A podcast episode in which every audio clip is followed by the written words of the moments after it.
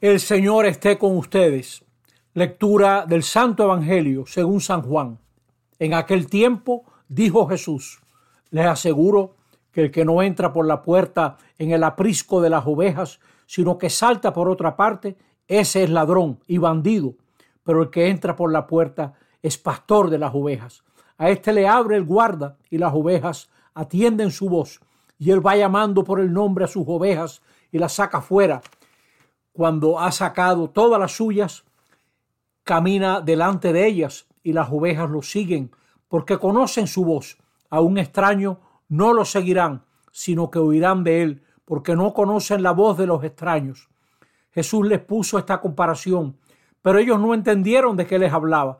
Por eso añadió Jesús, les aseguro que yo soy la puerta de las ovejas. Todos los que han venido antes de mí son ladrones y bandidos, pero las ovejas no los escucharon.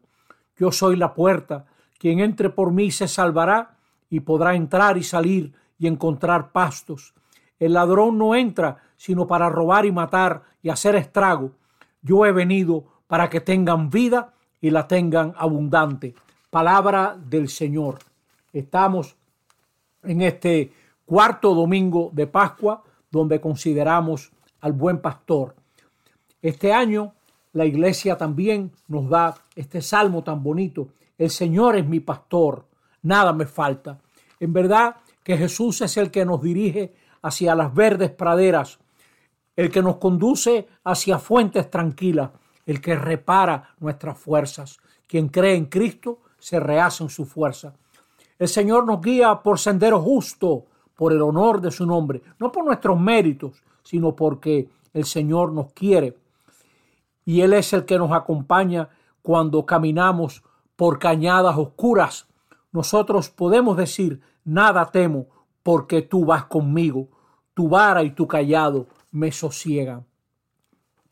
Como este salmo que tantas veces se lee en los funerales, por ejemplo, es un, es un salmo de vida, nos orienta.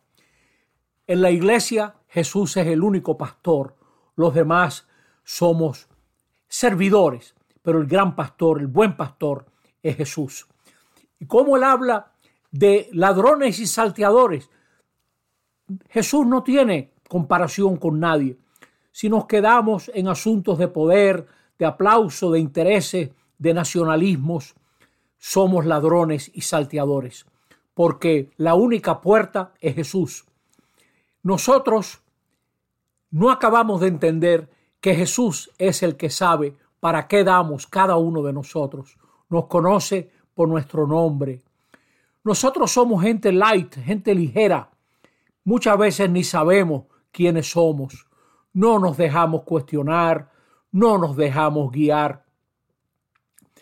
Nosotros somos como esas personas que no saben nada y se anotan en cruceros que ya están todo armados, ni saben en qué puerto se van a parar.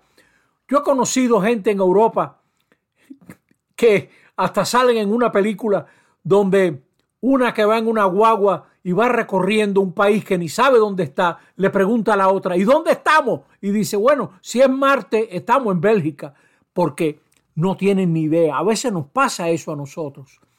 Andamos anotados en un tour sin conocer ni el guía ni para dónde vamos. Pero Jesús es el buen pastor que ha venido para que tengamos vida y la tengamos en abundancia. La gente se cree que la fe es un lujo, que seguir a Cristo es como el suspiro del bizcocho. Nada de eso. Es la entraña misma de la vida. Jesús es camino, verdad y vida, como pronto meditaremos. ¿Qué nos toca a nosotros? Atender. Somos una sociedad distraída. Atiende. ¿Qué pasa en tu alma? ¿Qué sientes? ¿Qué buscas? Te invitan a un retiro, te invitan a un taller. Aprovecha la oportunidad de reconocer, de escuchar la voz. Hay una voz que es la voz de Cristo, que no se confunde con ninguna, que es el que te lleva a la plenitud, el que de verdad te propone lo que realiza tu identidad profunda. No hagas caso a otras voces. No, bebas de, cualquier charco.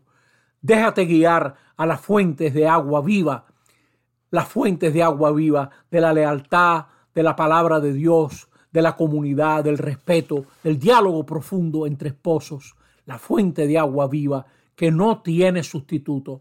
No confunda entretenimiento con sentido. En la vida hay mucha gente entretenida, pero poca gente sabe lo que quiere y menos todavía, menos gente sabe para dónde va. Cristo que vino para que tengamos vida y la tengamos en abundancia, nos dé su mano mientras caminamos las cañadas oscuras de la vida. Él nos bendiga. Amén.